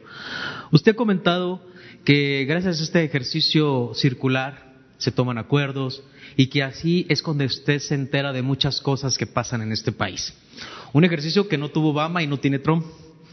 Los adversarios de México y sus sistemas de desinformación señalan, critican que aquí se hacen gestiones. El pueblo de México una gran parte del pueblo ve, nos ve a algunos de aquí presentes como un puente entre ellos y el gobierno que usted encabeza. Eso no son gestiones, hay que recordarlo, es colaborar con este gobierno. Le pongo un ejemplo, el pasado dos, hace dos semanas le platiqué la problemática, más bien la preocupación que tenían los pequeños productores de leche de Guanajuato y Jalisco ante un nuevo lineamiento de Liconza. Su intervención ha dejado sin efecto esta situación. Me pidieron que le agradeciera a usted y al licenciado Valle Rodríguez eh, que entendieran la situación de ellos y eso les genera a ellos ahorita tranquilidad económica. El pasado martes 31 de marzo, el subsecretario de Salud, el doctor Hugo López Gatel, presentó aquí las medidas de seguridad sanitaria en las actividades esenciales. La medida 1, inciso C, habló de la importancia de que deben de permanecer abiertos, cortinas arriba y atendiendo a la población los centros de atención a víctimas. Hoy le hablo de hombres, mujeres y niños con hambre, violentados o con capacidades diferentes. Esos mismos que solo sirvieron en el gobierno pasado para la foto y un discurso. La Comisión Ejecutiva de Atención a Víctimas hoy, más que un elefante reumático, es un elefante amputado. No le ha llegado el presupuesto 2020. Presidente, en nombre de los hombres, mujeres y niños víctimas de este país, le pedimos una intervención ante la Secretaría de Hacienda para que libere el presupuesto, para que la comisión pueda trabajar tranquila, pero sobre todo que esos hombres, mujeres y niños con hambre, violentados y con capacidades diferentes puedan tener una preocupación menos.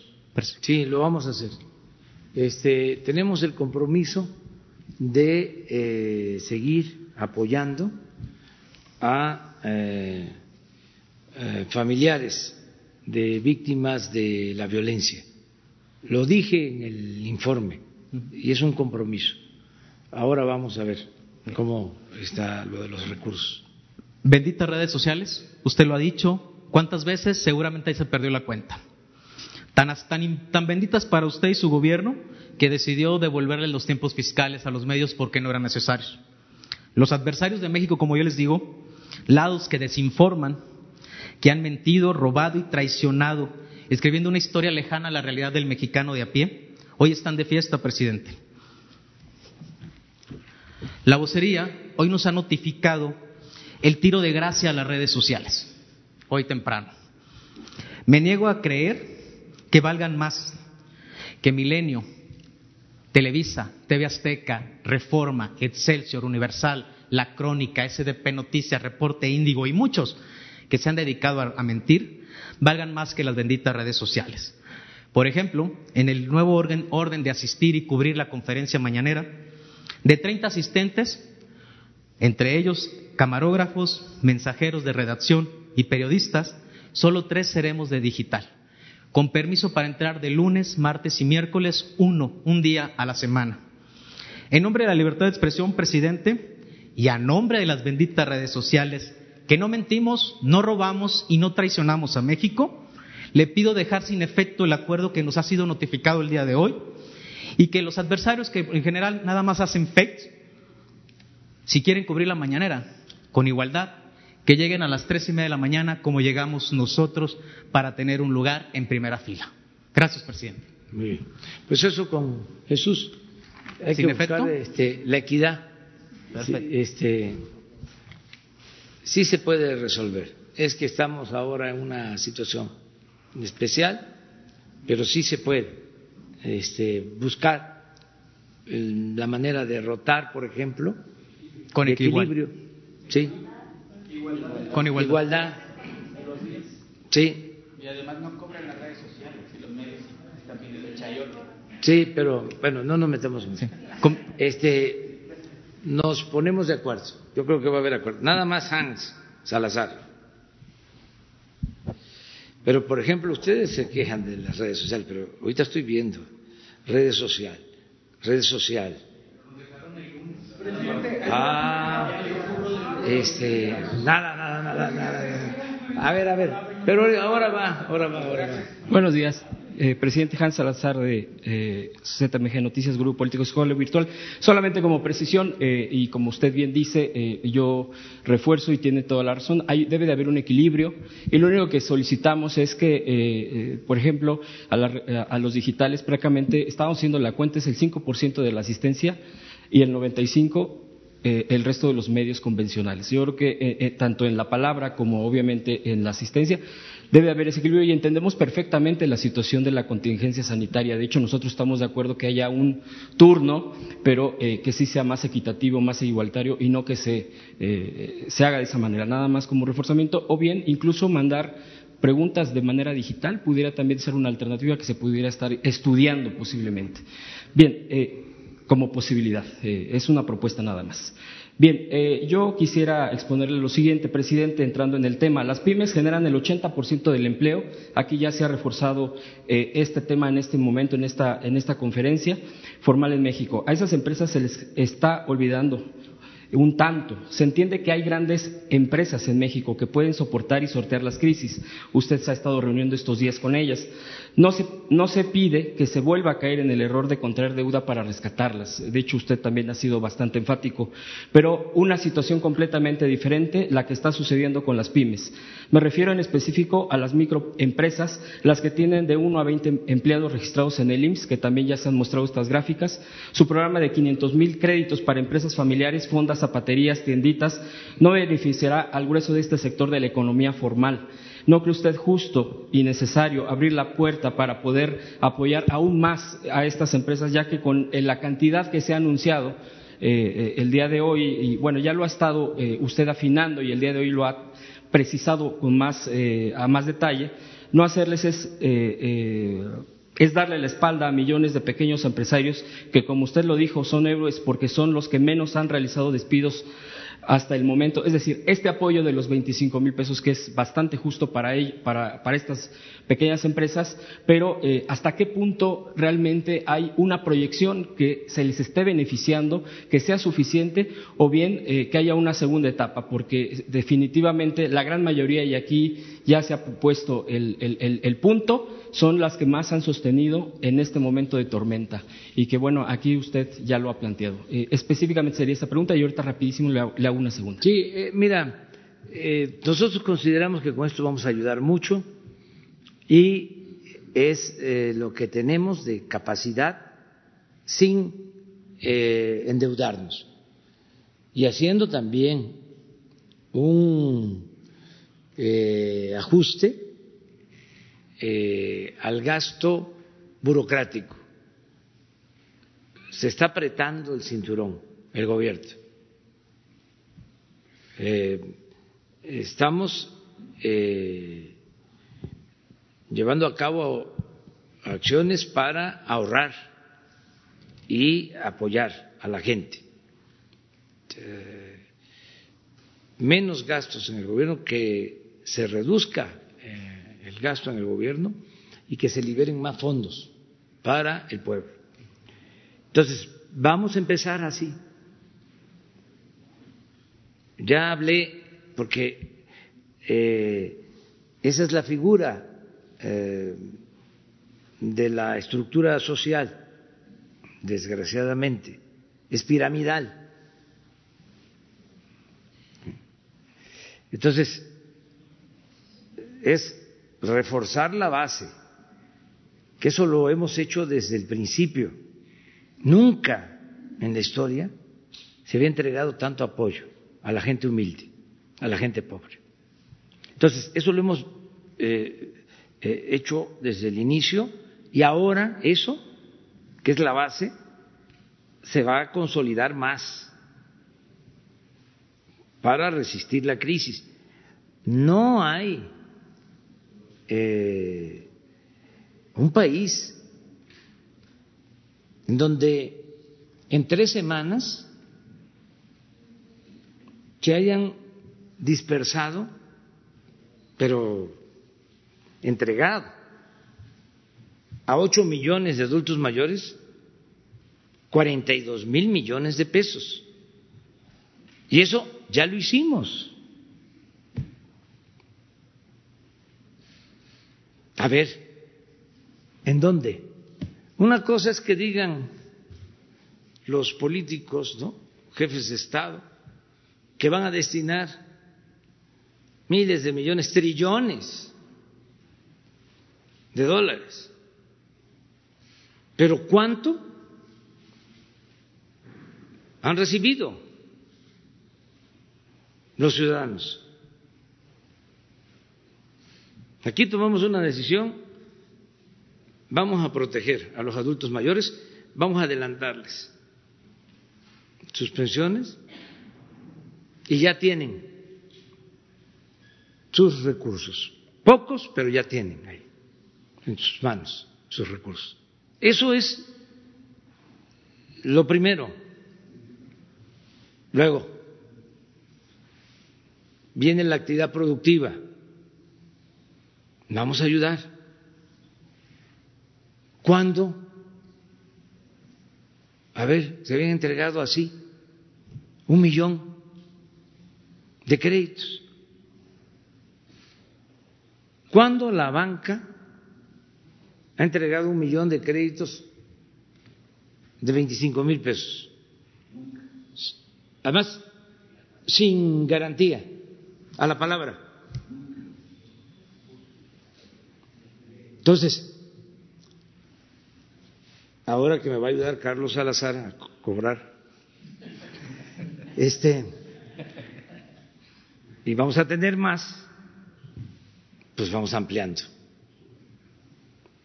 Imagínense que cobremos eso, pues tendríamos para más. Eh, lo que tú mencionas, eh, los abarroteros, los que tienen sus negocios de fotocopia, eh, alrededor de las escuelas que están cerradas, que vivían de eso. Papelería. Sí, las papelerías. Sí.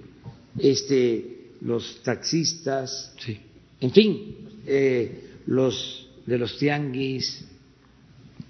Estamos trabajando en eso. Y además directamente. Y directamente. No se va a quedar. No, y eh, sin burocracia. Es nada más ir a la ventanilla del banco, firmar ahí el compromiso. Es la, este, de que se va a cumplir y hasta los cuatro meses empezar a abonar. Si este mecanismo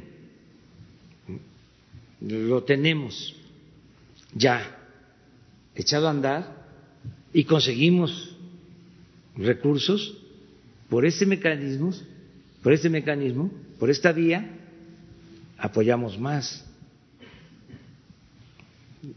Segundo punto, eh, eh, presidente, a propósito de este plan eh, ambicioso que ha planteado.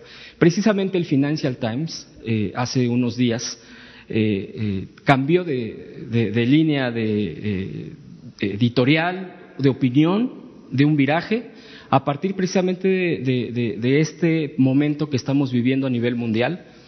Ya no, ya no son los ataques que se fueron contra usted, ya no dicen el tema de el, estatismo, lo trasnochado de los setentas, que directamente lo señalaban el año pasado. Ahora dice el Financial Times, hay que replantear las cosas a nivel Estado para mayor intervención.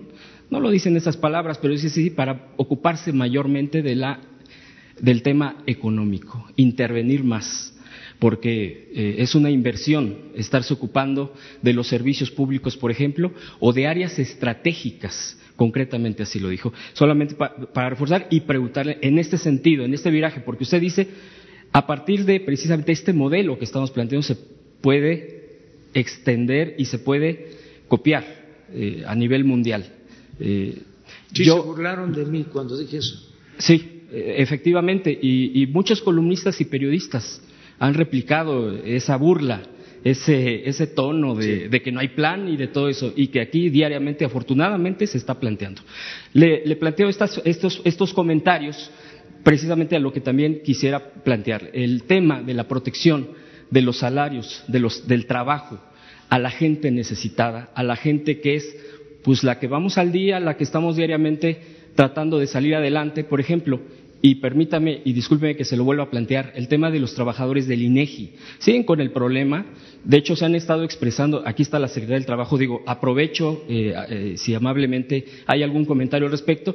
Y también hace unos días, presidente, también si me permite eh, reiterar, el tema de los profesores de la educación media superior del país, porque ya son muchos los estados son miles de, profesores que están teniendo este problema y que desafortunadamente no ha habido una respuesta concreta, en este caso de la SEP, de la subsecretaría correspondiente, y eh, eh, pedirle eh, a usted el tema de que se pueda atender a, estos profesores una mesa de trabajo con, una persona, con dos, o, como se disponga por también la contingencia sanitaria, pero también por sus sueldos, porque están sufriendo bastante, y más ahora que se ha estado planteando la proyección de los tiempos pues de la inactividad, desafortunadamente, porque muchos de ellos hay profesores que son taxistas, hay profesores que salen a tener un doble empleo y sin embargo ahorita hasta eso ya se les cayó. Y bueno, presidente, este tipo de cosas, eh, con esto finalizo, Sí, son, nos acusan de gestiones, pero pues es para la gente, es el sentir de la gente. Un periodismo, me parece, actual es transmitir el sentir de la gente. Si no se transmite eso y los temas nacionales, me parece que es un periodismo que no sirve, con todo respeto. Gracias, presidente. Pues sí, yo eh, acerca de que ustedes planteen aquí las demandas de los ciudadanos, de las personas, lo veo legítimo. Eh, es este pues una razón de ser del periodismo. Se representa al pueblo, se está cerca del pueblo, distante lo más que se pueda del poder. Que el periodismo sea verdaderamente libre e independiente. Y a veces, cuando se habla de independencia, eh, nada más se piensa que debe de haber independencia para con eh, el gobierno, es decir, ser independientes y no estar al servicio del gobierno. También ser independiente significa no estar al servicio de los grupos de intereses creados no estar al servicio del poder político ni del poder económico. El periodismo tiene que estar al servicio del pueblo, de la gente. Pero bueno, eh, vamos a ver lo de las peticiones, esta de los maestros. Lo del INEGI ya se habló con él. Sí. Eh, la instrucción que tiene el secretario de Educación es que no se retengan salarios.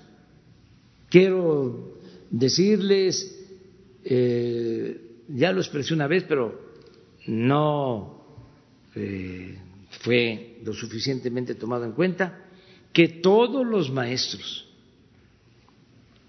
todos los maestros que fueron cesados durante la aplicación de la mal llamada reforma educativa, fueron recontratados todos. Se repararon los daños a estos maestros y tenemos una mesa para seguir atendiendo demandas por el desastre que causó esa imposición, porque llevó hasta la pérdida de vidas. Y estamos eh, comprometidos a reparar eh, los daños. A estos profesores, perdón, eh, presidente, disculpe la precisión, se les deben meses a varios. Hay que ver. Eh, entonces, eh, si pudiera darse seguimiento por parte de, como usted dice, de la mesa de trabajo, para que ellos también queden satisfechos de lo que es y, precisar. Hoy mismo eh, pido el informe. Sí. con Esteban, cuál es la situación de los maestros. Hay que ver claro. si pertenecen a la federación. Si pertenecen a la subsecretaría de Media Superior. De hecho, hay documentos y todo ah, de, ellos. Si quiere esos documentos, se los puede entregar a, sí, Jesús. Lo vemos. Y si se les deben los sueldos, se les tienen que pagar. Yo se lo entrego y. Sí. Gracias, presidente. Ya, nada más él, porque. Este, a ver, por favor. Mañana se apunta para. Sin lista, sin lista. Presidente Luis Méndez de Notimex, le tengo tres preguntas puntuales. La primera, en la población carcelaria se está atendiendo ante el coronavirus. A mí me gustaría preguntarle si usted está presentando, está contemplando algún tipo de indultos o adelantar eh, la liberación de personas mayores de edad que están en riesgo en, situación carcelaria. Esa es la primera pregunta. Eh, queremos que se aplique ya eh, la reforma para eh, conceder indultos, que haya amnistía a presos que no deben de estar en prisión, que no deben ya de permanecer en prisión. Eso lo vamos a, a ver. ¿Se acelerará? Sí, eh, quiero ver cómo está la situación, porque eh, ya eh, se dio la instrucción, hay una reforma legal en curso, pero hay que estar empujando el elefante para que se atienda esto pronto. Qué bien que me preguntas porque voy a pedir un informe al consejero jurídico y a la secretaria de Gobernación sobre esto. También este, aprovecho para decir que se está haciendo una atención especial en reclusorios, pero eh, vamos a reforzar medidas en reclusorios para evitar contagios, para eh, evitar que tengamos eh, problemas sanitarios. Eh, es una instrucción que he dado en ese sentido. Atención especial a los reclusorios, cuidar a los reclusos. Presidente, mi siguiente pregunta es si usted o el secretario de Relaciones Exteriores ya le informó cuántos mexicanos están infectados específicamente en Estados Unidos, cuántos han muerto y cómo será el proceso de repatriación de los cuerpos. Le pedí al doctor López Gatel ese dato, está por entregarme el informe. Ya cuando lo tenga, lo damos a conocer.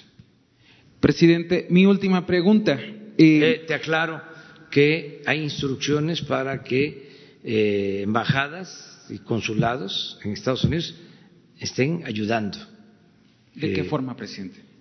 pendientes de la atención médica de nuestros connacionales y pendientes de todo lo que necesite. ¿Se les brindará algún tipo de acceso a servicios de salud en el extranjero, presidente? Esto porque muchos mexicanos están, por ejemplo, en Estados Unidos, de manera eh, sin papeles. a todos. Están las embajadas en el mundo y en Estados Unidos, la embajadora Marta Bárcena está atendiendo esto y los 50 eh, consulados. Vamos a informarles más sobre eso. Presidente, mi tercera y última pregunta. Eh, ha dicho que los medios públicos podemos cuestionar. Y ¿Los qué? los medios públicos podemos cuestionar, así que aprovecharé.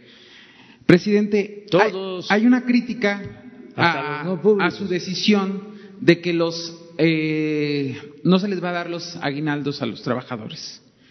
¿Cómo argumentaría usted esta, su respuesta a una crítica de que se le hace un llamado a los empresarios a no despedir a trabajadores y a pagar sueldos completos, cuando desde su gobierno hay una disminución a, o una, eh, digamos, se les quita un derecho laboral. ¿Cuál sería el argumento que daría el presidente a esta crítica? Gracias. Pues lo que decía Juárez, que el funcionario tenía que aprender a vivir en la justa medianía. Imagínense si eh, quienes tenemos el privilegio de ganar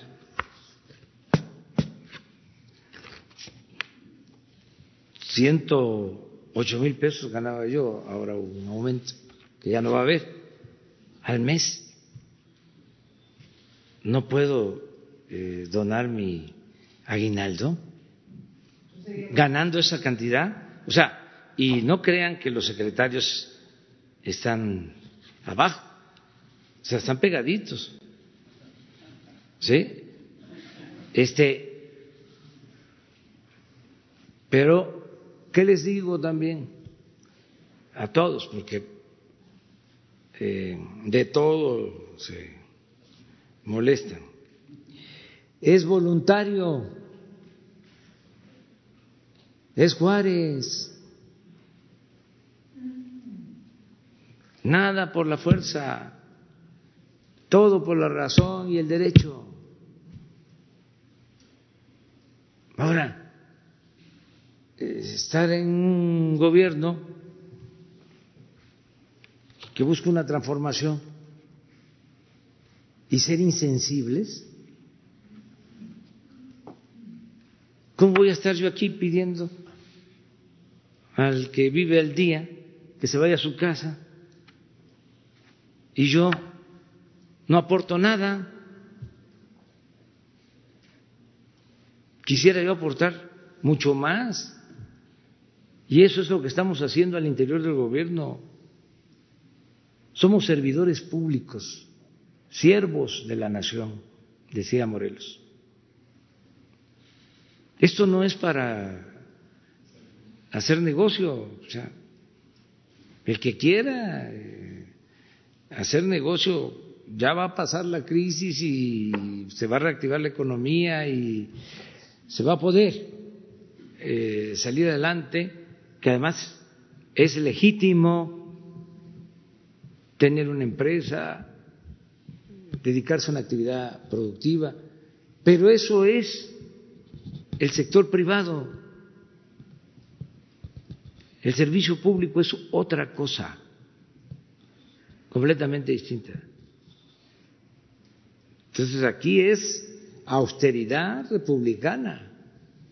Y también no fue un invento, no fue una cosa que salió de la noche a la mañana. Llevo 30 años planteándolo. Me siento orgulloso porque considero que si no fui el primero, fui de los primeros en decir que la austeridad no era un asunto administrativo, sino de principios. Por eso no acepté subirme al avión presidencial. Imagínense el ejemplo que daría, se me caería la cara de vergüenza ir ahí. Por eso es un llamado a que actuemos todos de manera consecuente y claro que este eh, la disminución de los sueldos, ¿no? Eh, los altos funcionarios públicos puede generar eh, alguna inquietud o algún descontento, pero hay que ver a los demás. No hay que ser egoístas. Ahora me da tanto gusto de ver gente, vecinos, ayudando a los que venden cerca de la casa y que saben que ahora no tienen ventas gente que le está llevando comida, despensas a quienes lo están necesitando. Eso es la solidaridad. Más ahora, Semana Santa, para los católicos, con todo respeto, pero pues eso tiene que ver con todas las religiones del mundo, la bondad la misericordia, el amor al prójimo, y tiene que ver con los no creyentes. Esto lo planteaban los griegos, lo planteaba eh, Sócrates, Aristóteles, Platón, desde antes, decía yo, de la era cristiana. Entonces, eso es lo que nos fortalece, eso es lo que realmente tiene sentido en la vida. La vida es demasiado corta para desperdiciarla en cosas que no valen la pena. Lo más importante es la fraternidad universal. Y ya, Mañana nos vemos. ¿A quién se lo donas? Ah, ahí está.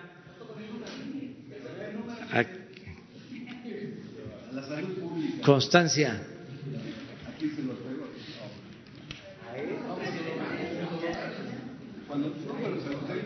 Pero tú te va a dar suerte a ti. Yo tengo también, pero tengo suerte.